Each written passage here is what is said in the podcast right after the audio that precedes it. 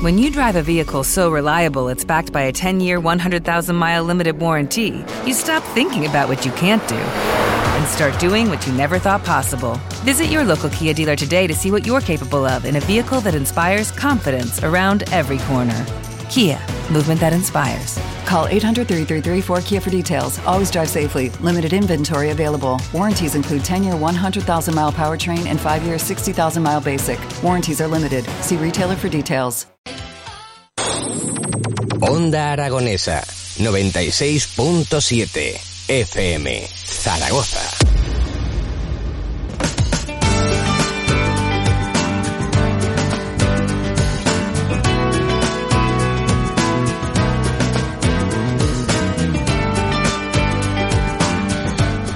El día 11 de diciembre de 1987 es una fecha que marcó y mucho a la ciudad de Zaragoza porque sufrimos un atentado terrible, un atentado de ETA en la Casa Cuartel. Y mm, unos años después, una gran periodista ha escrito un libro muy interesante basado en este, en este fatídico día. Tengo a su autora, Pepa Bueno, buenos días. Hola Javier, buenos días. ¿Qué tal? Es un lujo tenerte en nuestra emisora y primero que nada agradecerte que tengas unos minutos para estar con nosotros. Eh, un libro que, bueno, he leído el prólogo, no he podido leer el libro todavía, pero el prólogo de Manuel Javois ya lo deja muy claro, ¿eh? De qué va todo este lío, ¿no? Sí, bueno, eh, la atención a los vivos, ¿no? Que dice que dice Javois, los grandes desatendidos fueron siempre, fueron siempre los vivos. Eh, yo quería contar la historia de, dos huérfanos que se quedaron sin nada aquel día en Zaragoza y contar su, su vida, su vida en primer plano, ¿no? Siempre hay algo de lo que ocuparse, la política antiterrorista, eh, la evolución de la banda, qué pasaba con, con los supervivientes y esta es la historia de dos supervivientes. Pues sí, tuvimos esta semana pasada en el estudio también a la presidenta de la Asociación de Víctimas del Terrorismo y estuvimos hablando un poco también de, todo este tema y la verdad que, eh, como bien dice también en el prólogo, este libro es una herramienta de precisión contra el olvido, que es de lo que se trata o de lo que en definitiva es el donde dejamos toda la toda la fuerza o ponemos toda la fuerza para que las personas que han sufrido esto y que las tenemos con nosotros sigue todavía latente, ¿no? Ese, ese atentado y de qué forma podemos eh, ayudar primero para que no ocurra y después para que no se sientan tampoco olvidadas, ¿no? Dice, dice Miguel Lledó, y a mí me encanta, que sin memoria no hay futuro. Eh, afortunadamente ETA es el pasado, a ETA se la derrotó, la derrotó la sociedad española, pero, pero claro, para pasar esa página tenemos que conocerla conocerla bien, haber leído la página enterita, que, me gusta decir a mí, haberla leído entera. Y, la historia de José Mari y de Víctor eh, Pino Fernández, supongo que hay otras, pero la suya es esta, es la de dos niños que se quedan sin nada y que tienen que barajar las cartas de la vida muy pequeños y en mucha soledad y en mucho desamparo. Y yo creo que hay que hay que detenerse ahora ¿no?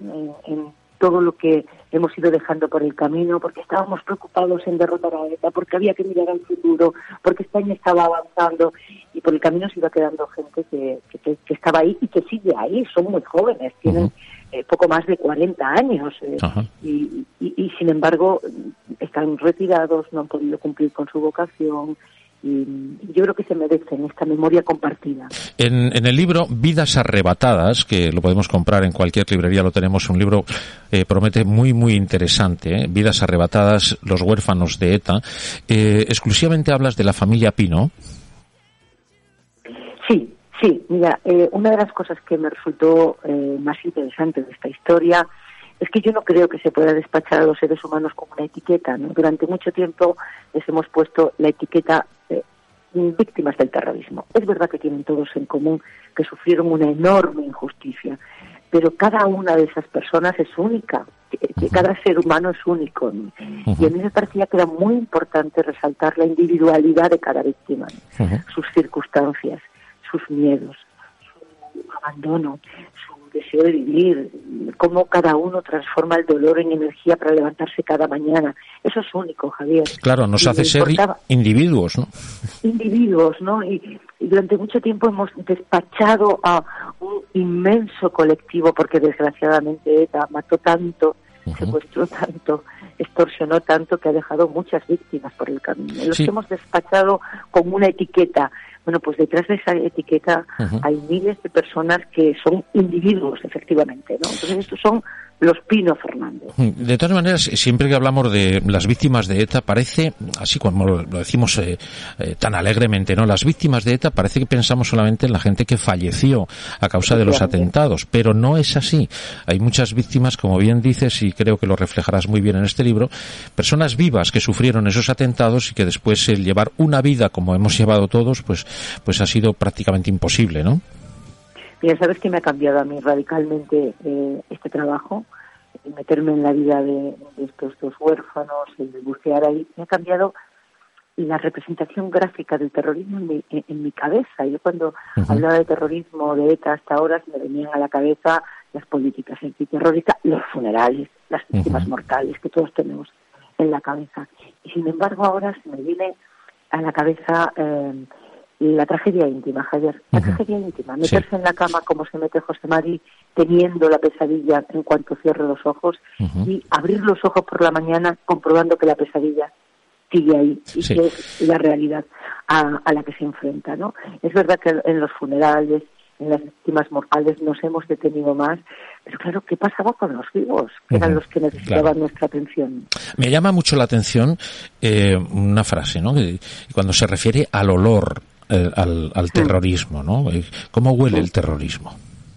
Sí, el amonal. Ellos, fíjate que tenían, eh, Víctor tenía 11 años y José María tenía 13. y, ellos cuentan que el olor del amonal, el, el, olor aquel de aquella mañana en la que abren los ojos en la casa cuartel colgados, porque su casa, en fin, se, se derrumbó la mitad donde estaban su padre y su madre. ¿Te está gustando este episodio? Hazte fan desde el botón Apoyar del podcast de Nivos. Elige tu aportación y podrás escuchar este y el resto de sus episodios extra. Además, ayudarás a su productor a seguir creando contenido con la misma pasión y dedicación.